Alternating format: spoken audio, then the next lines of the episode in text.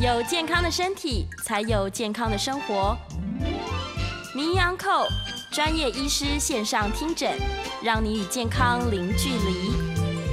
各位听众朋友，大家早安，欢迎来到 FM 九八点一九八新闻台。你现在所收听的节目呢，是星期一到星期五早上十一点播出的《名医安扣》，我是主持人要李诗诗。我们今天的节目呢，正同步在九八新闻台的 YouTube 频道直播中，欢迎大家可以来到线上，然后在聊天室哦，跟我们做及时的互动。那同时呢，也希望大家可以追踪名医 Uncle 的 Podcast 频道哦，可以随时随地来复习我们精彩的节目内容。好，今天呢，我们又邀请到的是台大医院加医科的年小金年医师，我们先欢迎年医师。大家好，各位粉丝们，大家早，哎，快午安了，对，接近午餐的时间，接近午餐的时间。刚好，其实这个时间点来讲，这个每一次找年医师来讲消脂保肝的题目呢，我不知道是应该做个统计，是增进食欲的多呢，还是呢 控制体重的多呢？听完一个小时之后的刺激，我觉得都有哎，就是欢迎大家到那个 YouTube 上给我们那个分享一下，多回馈一些。我觉得每次听完年医师说，就觉得啊，那可以安心的吃了，所以增进了食欲，但是又知道怎么样正确的吃，所以就吃了也别胖。可是那，药理师是看起来一点都不胖，他控制的挺好的。对，对我还是有运动。刚好我们今天就要请林医师来跟大家聊聊运动这件事情。是，呃，其实应该蛮多人，就是他即使是在运动的时候，他也是满脑子都在想工作的事情啊，想老公小孩的事情。是这样子，他到底运动有没有效果呢？呃，看什么时候想啦，白天想跟晚上想跟半夜想，可能结果会不太一样。对。就是说呢，其实呢，每个人的脑子里面的专注力是呃有限的，对。所以其实呃，电影上的那个那时候的研究，为什么奥斯卡的电影他们通常的长度是九十分钟？哦，是因为人的专注力很难再超过九十分钟。哦，所以九十分钟是一个门槛，一个差不多大家可以接受的门槛。是。所以呢，如果在九十分钟里面，你看电影，然后吃泡爆米花，然后。呃，喝饮料，这对呃美国人的生活来讲，他们很容易轻轻松松的一个影片看完就九十分钟。但是如果你这个电影超过了九十分钟，嗯，其实它的收看的频率跟呃在里面打瞌睡的人的的时间其实是会增加的。哦，是他们真的没有办法太专心，没没有办法，就是呃人类的专注力没没办法这么长久。是，那我们反过来说，那我如果短期呢，它会怎么样呢？是。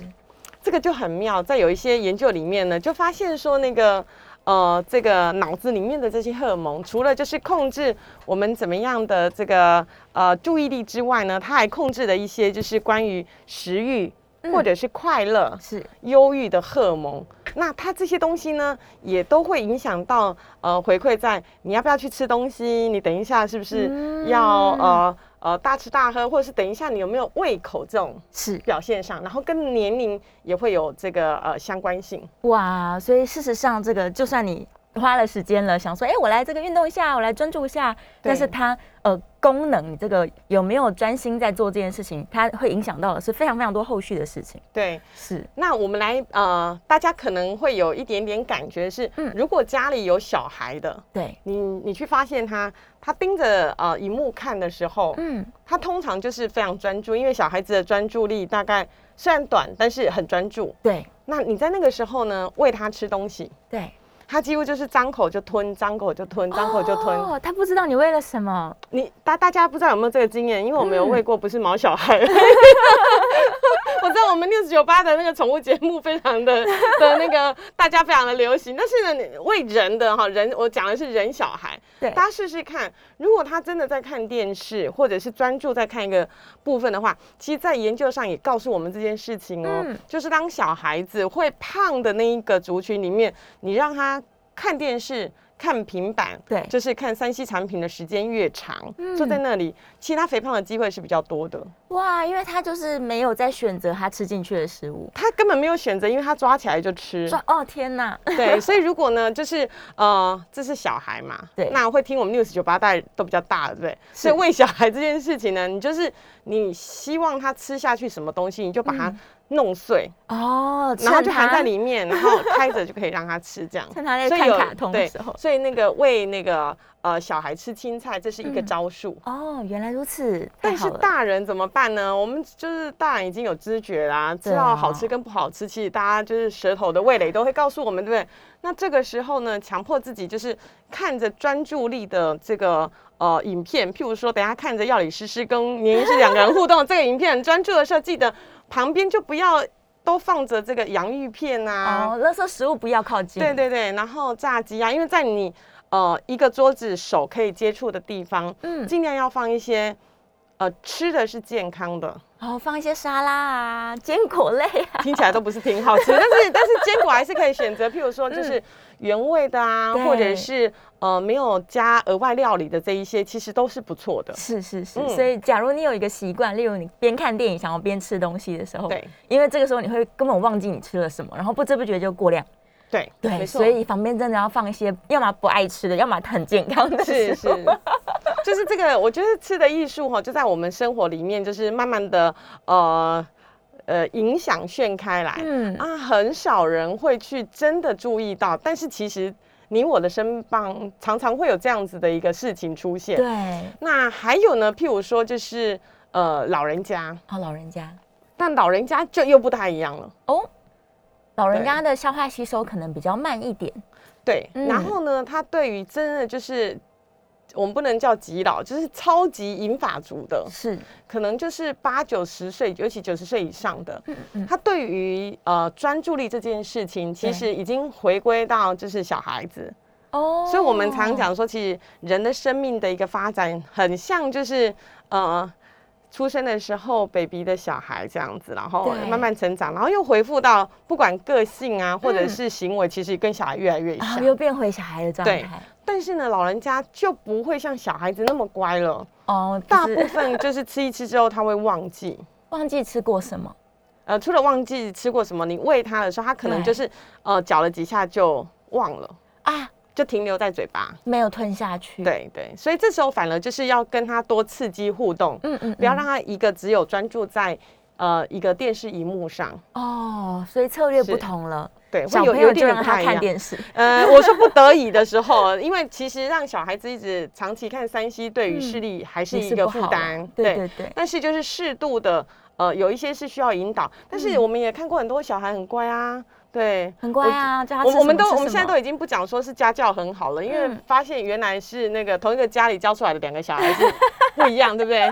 那这个就是基因不一样喽。对啊，那这个的话呢，就容易呃让他有不同的这个小孩子的习惯。有的小朋友就是坐在那里乖乖的，就是嗯全部都会吃到完，对你给他所有的热量准备的东西，他就会吃完。很棒的小朋友。，那可是有一些他就是没有办法，因为他没有办法很专注在做这件事情，所以要嗯不同的方式去引导他。嗯，因材施教也还是很重要。是对，所以我们嗯面对不同年龄的人，是这个要怎么样协助他这个摄取好的饮食，其实也是很重要。是对对对，然后再来就是，呃，嗯我最近因为看了一本书，他就在讲说我们要专心的做运动。是，对，然后诗诗其实是有每天早上瑜伽的习惯，我就发现呢，当你都做多我久？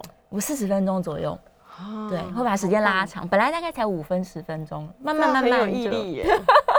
这是原子习惯的好处。是是，但我有发现差别耶，差别就是如果我正在想白天的工作，例如想说等一下要录音的内容，对，这时候我其实根本不知道我在做什么运动。嗯，对，但如果我回到自己的这个正在做的动作上，我就可以特别的关注，说我这个姿势有没有正确啊？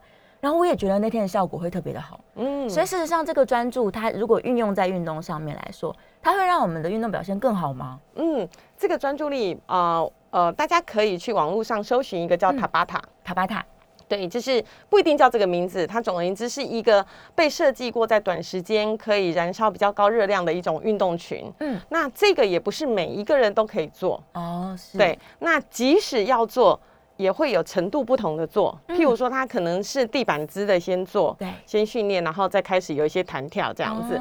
那大家会发现，像这样子的所谓的就是呃短时间的，它其实都需要很高的专注力，因为它会一直变换动作。哦，对对对，对，那呃第一个是。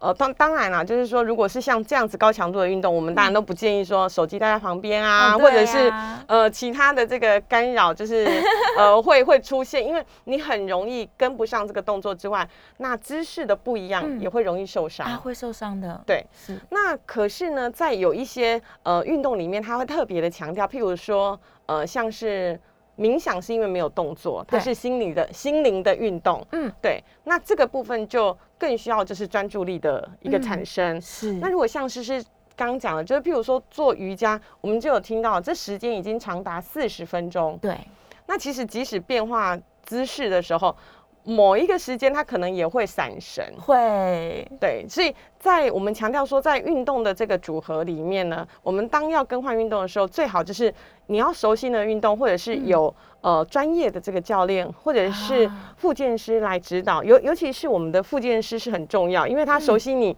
身上的每一块骨头、每每一条肌肉这样，嗯，所以该用到哪边或不该不该用到哪边，其实会很呃精准的被调整。是，所以，如果像是有特殊的这个呃疾病的族群，我们就会建议呃需要到这个就是呃复健师来作为指导。那当然，如果说一般的这个民众开始要开始运动的时候，又没有什么大阻碍，那当然就是我们可能看着 YouTube，然后就可以开始来做运动。就跟着老师做，对，跟着老，师做。那可是跟着老师做的时候，我们也建议这个时间千万不要开始很长，嗯，大概是十五分钟。我觉得这个已经是刚开始的入门款的极限了。嗯，对对对，超过十五分钟，呃，对于刚开始运动人，心肺能力会有有所负担。啊那再来就是他不容易去习惯这样子的一个突然间的运动所产生的肢体的变化。嗯，所以有有的人对于身体的控制是极好的，对，因为他就是运动细胞非常强。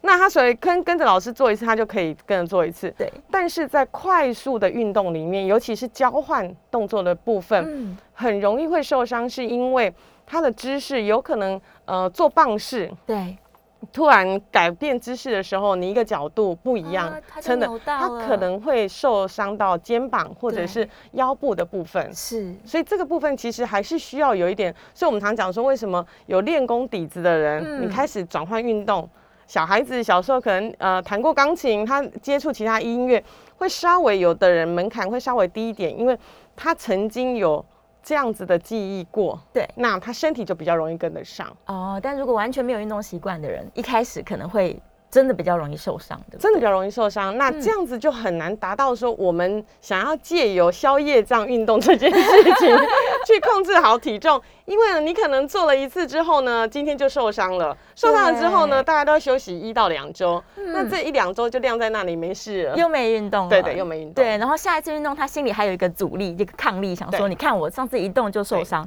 那我就不要运动好了。呃，我觉得这个是一个真的的循环。是，对，那我们也不能叫恶恶的循环，是因为呃，我们对自己的那个能力跟意志力有点太高估了。对，对，对。但是其实真的遇到身上，人家常讲说，当你的身上无感的时候，嗯，就像我们肝脏一样，就是沉默的器官，无感的时候，其实表示这身体是很健康的啦。哦，大部分来讲，譬如，说你不会常觉得头痛啊、嗯，肚子痛啊、脚痛啊这一些很很多的感觉。那当然，这个跟无感的器官，譬如说肝脏来讲就不一样，它常无感，所以你才要特别的去关照它。对，因为它不会发出警讯，所以你必须要做抽血、嗯做腹部超音波，你才知道说里面有没有长坏的东西。对对对，那但是其他的器官大部分来讲是有感的，嗯，嗯它会有一些症状啊、表征啊，所以呃，以前古代的医疗才会有望闻问切。哦，问你最近发生什么事啊？对，痛就是你可以啊看啊，或者是你跟他接近的时候，你就会有一些呃气味不同的生病的人会有一些，所以这个都是在生活的脉络里面会逐逐渐可以观察到的。是是是，所以大家应该要多观察自己啦，因为运动真的在我们消脂保肝来说是非常重要的一环。对但我想很多人他也许就是可能一动就受伤了，对。或者是他每次都觉得说，哈、是。我就要花好多时间运动哦，运动麻烦，好累。对，但事实上不是，是。你可以五分钟就好了。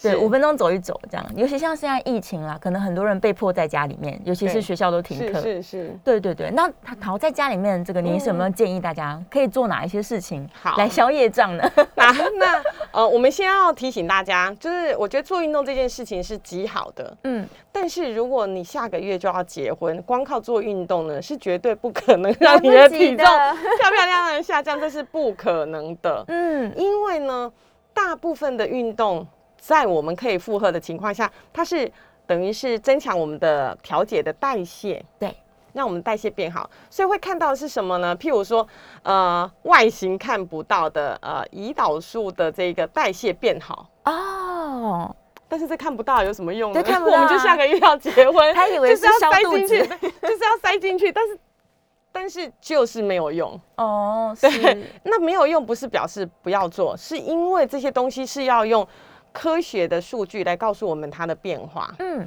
但是真正的你要看到形态上外观的改变瘦，嘴巴还是很重要的。哦，还是吃、哦，就是你要控制住自己的嘴巴。对所以他们常讲说，哎、怎么样的方式一定可以瘦，嗯不花钱，然后又不用太辛苦，嗯，就把嘴巴封起来就好。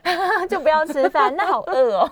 对，就很饿，但是它一定会瘦，因为你没有热量进去嘛。对那不管你动不动，反正就是进就没有，那你本来要活、嗯要呼吸，就会消耗基础的这个哦，代对谢啊，基础代对谢，那一定会瘦。但是这样的瘦其实不太健康，也不不快乐康。对所以我们要。呃，适度的控制吃，然后让这个出去的这一个呃、嗯。排泄，就是我们的运动的部分，要能够哦提升，瘦下来的身形才会漂亮。是是是，嗯。所以他可能在家的时候就吃少一点，是。对，把这个饮食的量先减吃少，对一点，哦，吃吃我觉得吃对一点比吃少一点来的重要。赶快就是再让大家复习一下，我们要怎么样吃的对一点，我们要吃的对一点，就是啊、等一下跟那个药理师说，哎、我觉得你可以拍那个瑜伽的课。哦，可以吗？哦，对不对？呃，分享一下，就是诗诗在家里怎么样做这个呃瑜伽，好生活瑜伽。那做完运动完三十分钟内，嗯去吃高蛋白的这些食物，像是无糖的豆浆、啊，是蛋白呀、嗯或者是呃毛豆啊，毛豆很好，对。那哦、有吃肉的，譬如说鸡胸肉啊，嗯这种随随手可得的对，蛋白质，蛋白质，对，嗯嗯，当然你要吃到鲑鱼也有，烟熏鲑鱼在便利超商也是有，哦但是它就是每个人对于腥味的感觉会不一样。嗯但是补充这一些新鲜的蛋白质，就是会对于肌肉的增长是有帮忙的。哦，运动后立刻吃圆形的蛋白质，对，是嗯，看得到它是形状的，对这样这样是比较容易会长到我们的肌肉那让身形会变漂亮。是，就是赶快把你刚刚运动消耗掉的这个热量，我们用蛋白质的形式把它补进来，它就长肌肉出来，这样。是。对。那嗯嗯。运动前呢？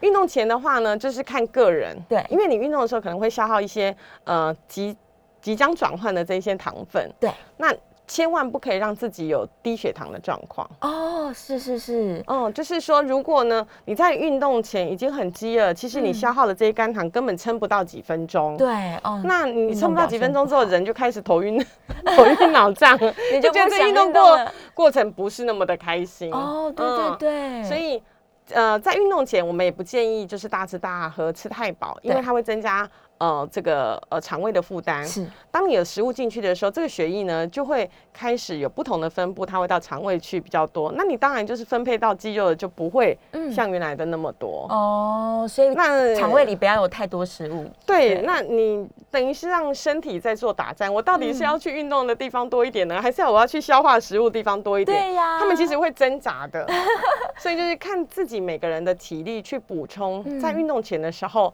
不要让自己产生有低血糖或对无力感觉的那个量的食物。就可以了。对，那也千万不要就是一下子喝太多的这个。呃，难以消化的饮料，哦让它囤是积在这个胃，它可能就是来来去去啊，运动的时候哦跳跳跳跳跳，对然后就是啊 胃食道逆流，很很麻没烦，，很不然后呢舒服。又排排排排不下去，嗯那这样子的话都会影响到就是吸收的效果。，OK，所以对肠胃道来说也是一个对负担啦。但有的人可能会想说，哎，我我要运动了，不然我来喝杯咖啡好了，嗯，对，提个神，然后等下运动会更专注、更有精神其实我觉得神，这也不错，也是个做法。对。但是呢，就要考虑到自己有没有呃胃食道逆流，啊，对，这很重要，因为运动的时间要看每个人因人而异。嗯那可是喝咖啡的时间呢，就一定要挑时辰。哦，最好的时辰是什么时候啊？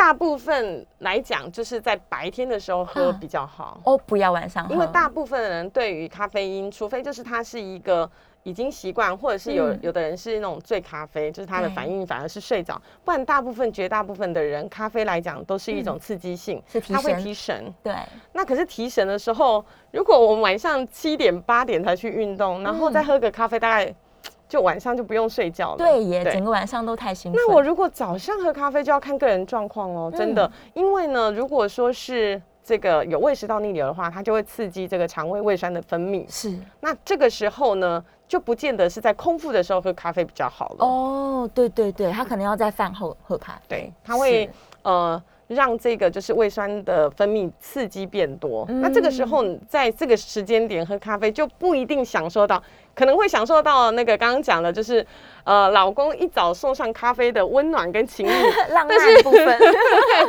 是呢肠胃可能受不了。对。对，哇，所以还是要看个人体质。是。对，不要想说，哎，别人运动前喝咖啡好像效果很好，我也来这样。是是。对，不一定适合自己，是，没错，就是因人而异，我觉得是很重要的。很重要对啊，其实大家应该是要观察自己的，就像刚刚年医生说的，是。每一个人身体状况不同。是，所以你要怎么挑，怎么吃，是对，然后怎么样去做运动，这都是很很很个人化的是。是，重点是要能嗯够持之以恒吧。哦，这个持之以恒呢？对曾经有一个病友就跟我说：“哎、林医师，你那个门诊曾经有那个，就是我们都有看到报道，嗯，呃，有一位你的病友半年内没有吃一颗药就瘦了三十七公斤，好棒哦。对，然后那个你是开了什么药增强他的意志力？那个药怎么开给我吃？我也想要吃那个就好了。对，我也想要这么厉害。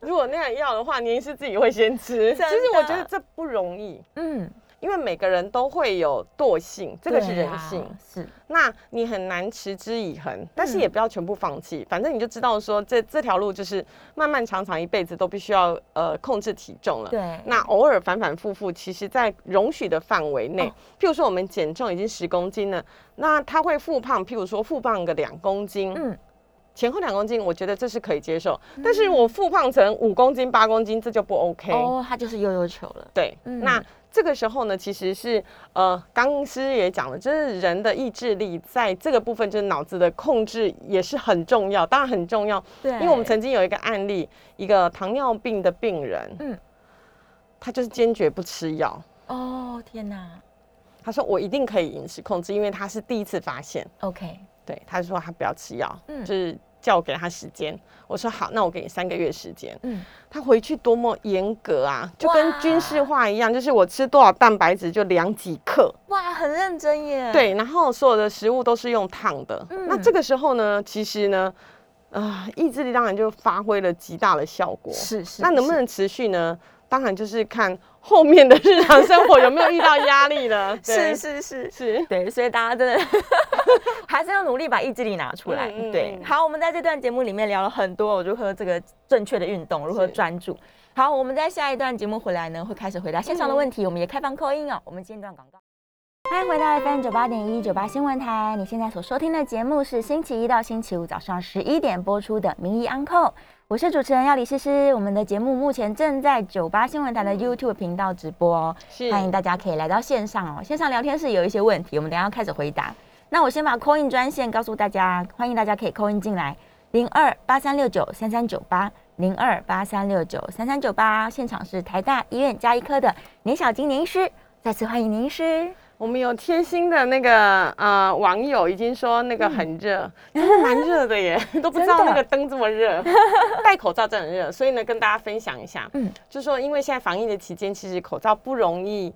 呃，随时随地可以拿下来，所以对。尽量当然是通风好之外呢，嗯。呃，回去的时候就是家里可以一个人的时候，口罩没有戴的时候，要稍微让这个皮肤嗯。能够干燥一点，哦因为对我们这阵子发现很多很多的口罩湿疹，是就是在这个部位，。对，那当你发现说有一个口罩湿疹的时候，你就记嗯。得那一批的口罩你大概就用不得了，哦，不太适合自己，它可能不够透气。不够透气，或者嗯。是它里面的那个呃厂牌的那一批的对。的有一些材料你可能过敏，啊，是，对，所以我们最近其实，在皮肤科看到很多像这样子的一个状况。真的就是口罩戴久了，就是女生可能下半下半脸都不化妆，只画眼睛的部分。哎、对对对，所以现在口红卖的不是很好，因为都卖眼妆卖的比较好。真的真的，因为不用擦口红了。好，好，来线上、嗯哦，我来看看哦。燕良问了一个这个额外的问题，但我先、嗯我们先回答赵明我知道。燕良是对铁粉，对燕良很棒，他的通常都会问非常深入的。燕良，你下次可以放一个可爱的图贴给我们看，我们很想看到你本人。想看到庐山真面目。好对张敏他问了，他说不能吃完蛋白质再运动吗？这个哦，这简单的哈、嗯 o k 呃，没有不可以，就是其实你想吃什么都可以，是但是呢，千万就是不要吃太多，哦因为蛋白质不容易消消化，化，对，它会在那个就是胃停留的时间，嗯比那个呃我们所谓的糖水或者是含糖的饮料或者是呃淀粉类的，嗯。它的那个消化比较慢。慢很多。对。对，那它也没有办法马上转换成运动所需的葡萄糖，啊是，对，那这个转换的过程的时候，呃，如果在运动有时候呃不舒服或是什么的话，没办法那样子的嗯，的那个迅速的一个循环，对对对，就是它卡在胃里面，然后像刚刚对年医师说了，你身体就也没有，对，也没有不好，但是你就少量可以，就垫垫肚子，觉得自己有一点点饱足感，在运动、这样 OK。但 OK 是啦，老实说，在生理学的学理上，它其实嗯转换的速度就没那么快。对，消化的也慢，然后转换率也不好，这对样建议以那个运动完之后吃，效果更好。是。是，好，来，我们在这个电话线上有一位听众朋友已经扣音进来了，是简先生，简先生请说。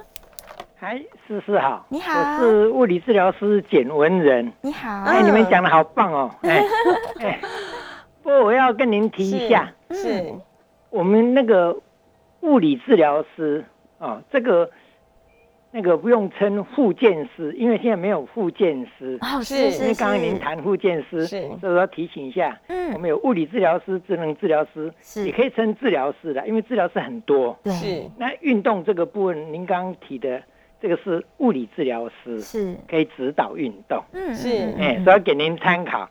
啊，因为有些人会称护健师、护健师，是是我常是，讲说，哎、护健师现在没有这个职称，嗯，是物理治疗师，哎、物理治疗，谢谢啦，对谢谢。谢谢谢谢你们分享啊，好棒，哎、谢谢你，谢谢你，我们也非常就是感谢，就是我们的那个听众朋友可以跟我们分享。其实，呃，就像我们在肝，呃，我不知道诗诗你可能常听到，就是我们肝脏发炎的指数里面呢，有两个指数呢是大家熟耳熟能详，叫做 GOT、GPT。但是其实呢，老实说，如果你真的去检查报告的时候，它现在已经不叫 GOT、GPT，嗯它叫做 AST-ALT。对然后我们也很困扰，哇，然后就说，哎呀，我到底是要叫我哪公 AST-ALT 的波浪听有他们都听不，懂了，啊或者讲 GOT、GPT，全世界人。呃知道。叫全世界人，就是 在我们这里，他可能听得懂。那我们也呃非常感谢，就是我们的那个呃物理治物理治疗师。对我们的对简先跟我们一起分享。嗯。其实我们真的很强调对，当我们身体有状况的时候，千万不可以自己去觉得可以怎么运动就怎么运动。哦，是，这件事情其实是非常危险的，因为它嗯可能会造成二次或三次的这个伤害。对对，所以我们的物理治疗师在这里扮演一个很重要的角色。非常重要，对，当我们去看了复健科的医师之嗯后，需要有一些呃呃，就是属于复复健科的这个处方之外呢，呃，需要长期的这个，因为我们总不可能一天到晚都去医院做这个比较重症的这个复健。对啊，其实有一些，其实从我们自己养生的这个运动的方式、知识开始，都可以嗯调整，帮助我们的身形。是对，是，那呃，如果像是有一些，尤其是腹腔开过刀的人，对，他就可能很容易会产生一些呃疝气，就因为那个腹腔的、哦。的那个压力啊。呃压力啊，嗯。就是他的那个呃父母他都已经比较就开过刀嘛，对。没有像以前那么的强壮健壮，尤其像是生产过的妇女，啊 又是那种剖腹产的，对，这个时候其实。练所谓的核心肌群也有它的方法，也有它的循序渐进，不是一般的所谓的哦，我只要做这个呃仰卧起坐就好了，仰卧起坐，大家想得到，我可以练到肚子的肉都可以，其实不是的。所以真的就是嗯。需要，当有这样的问题的时候，一定要寻求专业的指导。是，对，那让自己的身形可以在呃安全的前提下嗯，练到最常见的一个肌肉。是，嗯。嗯所以其实可以依靠这个物理治疗师他们的专业，然后你去询问一下说，哎，是我这边比较没有力量啊，那我要怎么样把它练回来啊？对，结果发现你这里没力量，原来是另外一边有问题，这个也是很常见的，很常发生这种事情。对，所以他们就会跟你呃教一些你在家就可以做的小的对运动。是持之以恒，又回到持之以恒的问题。嗯持之以恒呢，你就可以把这个比较脆弱的地方，或是比较没有力量的地方练回来。是，对，那相对的问题就会比较少一些。是，嗯，好，我们来看一下哦，这个 这个线上的问题好哦，哦，线上问题其实蛮五花八门，可能因为年医师哦是加医科的医生，所以大家就想说，哎，太棒了，我们赶快把这些年医师的专长还是在看脂肪肝，小 脂肪肝。还是在看三高。我是清正区的，所以大家有关于三高跟脂肪肝的问题，都可以来跟我们讨论。是，刚好燕良的问题是脂肪肝，我来看看燕良虽然戴口罩的问题，年医师自己也会拿药起来擦，但是这个这个问题就不用问了。真的好好，我来看看哦。呃，燕良说，肠胃科好医生呢，他不容易透过腹部超音波看清楚胰脏，是对，是因为胰脏的位置它可能比较特别一点，这样。燕良好专业、他真的。很专业。对。啊，那如果在腹部超音波底下嗯显示有脂肪移的倾向的话，是那他有没有可能也是脂肪肝？哦，他在问合并的问题。对，很很棒哦。这个、这个是高阶班同学的问题，就是说是我们要看清楚肚子的照妖镜。对，其实现在每个医师，呃，做这个腹部超音波，其实已经叫做必备功能了，是，有点像是呃，心脏就是用听诊器，嗯，对，那肚子的的检查我们可能用超音波，对，但是呢，大家不要对于超音波、嗯。腹部超音波有过多的期待，以为它整个肚子都可以哦看得很清楚，答案是不可能的。是，因为呢，腹部超音波只能够看肝、胆、脾、胰、肾嗯，一颗的整个的，一颗的器官，对，对于中间有空洞的胃啊、小肠啊、大肠啊。哦这个它都不行的，对，所以千万不要把这个搞错了。是，那为什么这个胰脏会称为是胰王？嗯，的确，它的腹部超音波在诊断胰脏上有很大的限制。对，什么限制呢？就是因为超音波它对于这个气体，就是它经过一团气体，它没有办法诊断。嗯所以胃胃里面呢常常有气体。对那胰脏呢，就是所谓的我们吃那个坐月餐不是有那个油剂含对油球吗？嗯，那个油球就是胰脏。哦，是那胰脏是躲在胃的后面。它躲在有气体的东西后面。对，所以嗯你根本就没有办法看得很清楚，是这个是极限。嗯就是说，当我们肠胃气很多的时候，一肚子气的时候，对，超音波很难看得清楚。是对。那当我们看见就是有脂肪移的时候，会不会有脂肪肝？其实机会很大的。哦很大的，对，因为我们的脂肪囤积它，呃，理论上是有一点顺序的是。大家有没有发现，我变胖的时候很少从脸开始胖，嗯，都是先胖肚子、先胖肚子，先胖大腿，然后先胖屁股，屁股，就很不爱的，因为这些油脂在呃所谓的肥胖细胞，嗯在他们长大的时候，其实呃有一点点派令兵啊，它也是有优先顺序的。哦，他喜欢先在这里，对对，那当你的胰脏都已经开始有脂肪胰，有嗯开始有这这个呃脂肪堆积的时候，其实相对来讲，我们看到临床上其实有嗯脂肪肝的比例很大。是是是，对，所以我们常讲说脂肪肝、脂肪胰两个人是难兄难弟。哦，天哪，就是当你发现的时候，你就发现，嗯，可能我那个肝脏的部分对，就会有，嗯但是呢，通常做腹部超音波，这两个答案同时都会得到，是因为一定会看肝胆脾肾。全部看一看，发现哇，糟糕，都有对点高，这样就是嗯如果看到这样的话，对于体重的控制、血糖的控制，就要特别的注意。就要非常小心。是对。那这些堆积在这个器官里面的脂肪，对它跟所谓的内脏脂肪，它是在讲同一件事情吗？还是不一样的？嗯、就是我们的脂肪有分成呃所谓的。应该说好的脂肪跟对。坏的脂肪，嗯。有的好的脂肪呢，就是出生的时候爸爸妈妈就给你很多叫棕色的脂肪，对，那那些脂肪呢，在你长大的时候，它就慢慢慢慢的消失。哇。但是那些脂肪很妙，它会代谢很多的这个呃热量，是。它反而是好的。对，那但是呢，囤积的这些呃所谓另外的白色的脂肪，就是我们肚子里面的油啦，这些脂肪的话，其实都是对于不好的。是。对，啊、唯一的好处就是说，嗯。当苦胸，就是你跌倒的时候可能比较不会痛，这个也是一个好处啊。对，它这个它是一器官的个脂肪垫，嘛，对，是 就是跌倒的时候比较不会痛，这这是真的哦。嗯，那到底这个肝脏里面脂肪跟内脏脂肪呢？它其实就是一个脂肪细胞的一个变大。变大。对，哦我们内脏脂肪是有一些是脂肪细胞，就是越撑越大，越撑越大，越撑越大这样子。它里面塞的东西就是呃这些油脂的三酸甘油脂。嗯那肝脏里面呢，就是肝细胞里面呢塞的这个油滴。对，那这个油滴也是三酸甘油脂。哦那三酸甘油脂呢，又不是只有我吃油它就会来。嗯很抱歉，你吃过多的糖，它还是会转变成三酸甘油脂去囤积。囤积起来都是。对，所以油糖本一家。哎呀，这很无奈，就是他们自己对会有嗯产生联合国的概念这样。是所以就是我们当看到就是说啊，脂肪肝的话，现在连接很大，因为它有一点像是就是身体的红绿灯。对，当它一旦亮的时候呢，它有可能就是未来罹患肝癌的机会比较高，心血管的机会比较高。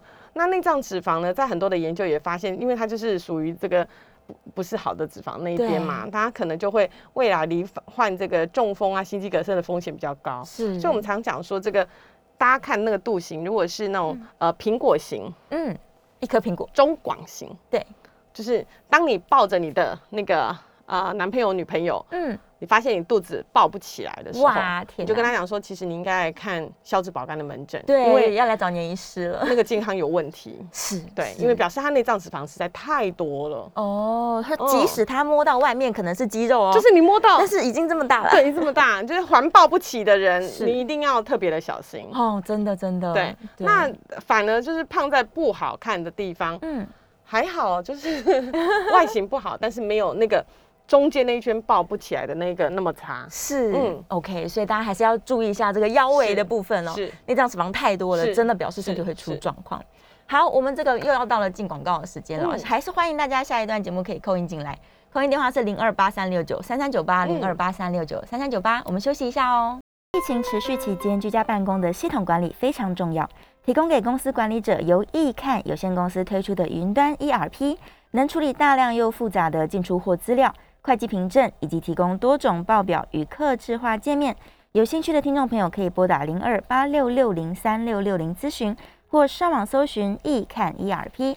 欢迎回到 FM 九八点一九八新闻台，你现在收听的节目是星期一到星期五早上十一点播出的《名医安扣》，我是主持人要李诗诗。我们现场请到的是台大医院加医科的年小金年医师回来了，欢迎年医师。好，我们最后一个阶段喽。如果大家想要扣印的话，我们就一起在空中聊一聊。那当然，网络上有很多的问题。对，来吧，我们回答一下好了，好回答一下线上的问题。呃，嗯赵敏问了一个乳房筛检的问题，对，这个请年医师来回答他一下。嗯、在消脂保肝界上，其实我觉得有三类的人，我是坚决强调，嗯嗯，努力苦口婆心，请他们一定要减重。哇，低的低类的人就是有乳癌，是，乳癌的病人，嗯。嗯，因为研究发现，在这个乳癌的病人，他对于体重的控制减少，嗯。会大大的降低他未来复发的机会。是，对，那第二类就是有心血管疾病的人，嗯，对。嗯。那这个会减少他们以后就是产生这个心肌梗塞，或者是。需要到装支架的这一些后续的情况。嗯。第三类就是有严重退化关节炎的人，啊，是是，对，因为他的减重只要大约啦，我经验上门诊大概可能八公斤左右，对于嗯。他的膝盖的负担就会好很多，嗯对腰的负担也会好很多，症状上就会明显的就是呃改善很多。嗯。那在于乳房的这一个检查里面，当然就是其实是三大利器。对，但第三大利器我们很少拿出来用，因为嗯那个是牛刀，就前面两个。我们称为就是大家常听到就是乳房超音波对。没有辐射，第二种就是乳房摄影要用夹的，用夹的，对。那东方女性跟西方女性呢不一样，嗯。因为呢这个脂肪的坚挺度不一样。是，如果在东方的女性，你很早太早做这个乳房摄影的时候，因为第一个它夹不扁，第二个它夹得很痛。哦，那夹不扁，影像就看不清楚，所以它的这个精准度没有乳房超音波来得好。嗯嗯嗯，所以年轻的女性，我们通常在筛检的时候都是用乳房超音波。超音波就好了，，对，那超过就是呃一定的年龄，看有没有家族史，所以它定在可能四十岁、四十五岁开始做这个乳房摄影，大概大约是在这个时候的筛检，大概是两年做一次。两年一次，因为呢，它除了夹之外，它还是有辐射的，哦所以我是们不建议它每年做。对那中间要做的时候，如果说有病灶的时候，嗯那就可以用呃乳房超音波来作为替代。嗯是那到底可不可以使用到健保的资源？那当然就是要看那当时的那个病况，由医师来作为评估。是是是，那嗯第三个，我们说很少见的就是呃乳房的核磁共振，核磁共呃振，那个就是牛刀了。哦，那个真的是。对，那个极高阶的，因为检查不易，而且要趴很久。哇对，那所以这个不是在我们所谓初步的筛检会常用的工具。是是是，所以嗯。早期想要发现自己有没有乳癌的这个前期的话，嗯，可以透过超音波的方式，超音波或者是乳房摄影乳房摄影。，是是嗯。是。好，我们在电话线上有一位林小姐扣音进来了，林小姐请说。啊，两位好。你好啊是请问一下医生哈，是您刚才有说那个，嗯、运动后四十分钟吃东西嘛，对不对？嗯，是三十分钟啊，您说三十分钟。然后你如果说我们像我们这样一般来说，就是如果八点去，九点回来，那三十分钟后吃，你说这样肌肉会长得好，对不对？八点，你说晚上八点去运动，九点回来哦白天啊哦，那嗯那就是大概在九点半以前把这个新鲜的蛋白质能够吃完就吃完。嗯，哦，吃完那可是嗯这样子到午餐又又接近了，那那会不会哦重复？就是说，他们说吃东西吃那个什么，每吃一次东西，那个胰岛素就会分泌出来，那是不是一直重复在那个分泌？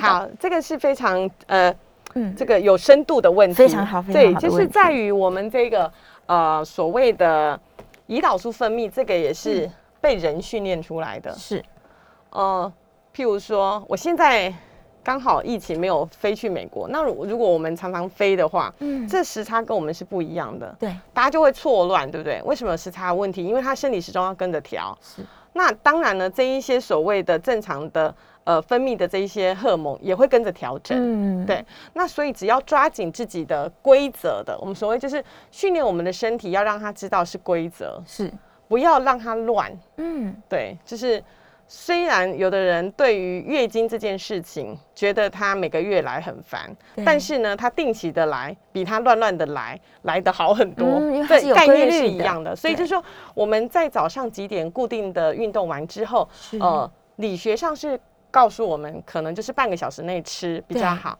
那接下来，那你是不是要准时十二点吃？你可能吃不下、啊。对呀，那我们可能就是调整这个时间，是嗯不是要变成是下午的时候就看自己的那个体嗯力跟自己的病况？是，那到底是一天要吃两餐跟第三餐呢？研究也告诉我们，当然吃早餐嗯，有吃饱，一整天比较不会有饥饿感，也比较容易瘦。对，但是我如果执行一六八的时候，老实说，年轻人，你叫他真的早上起来吃饱饱的，那个早上八点的课都已经来不及上课了，是要叫他一六八到哪里去呢？他一定嗯是从中餐的时候才开始嘛。对，那这个就是要看每个人的年纪不同的状况。嗯那你才能够做自己个别化的调整。所以，呃，在减重的过程中，我们强调的是个人化的精准医疗。是，就是说，诗诗可以维持这么美妙的身材，一定不是他的方法给年医师用就会成功。嗯，对，这个是每个人都不同，所以，呃，当你遇到门槛的时候，一定要寻求专业的这个指导，嗯，这样你才能够容易的找出这个问题跨过去。是，对，因为就是我一辈子就是只吃碳水化合物跟淀粉，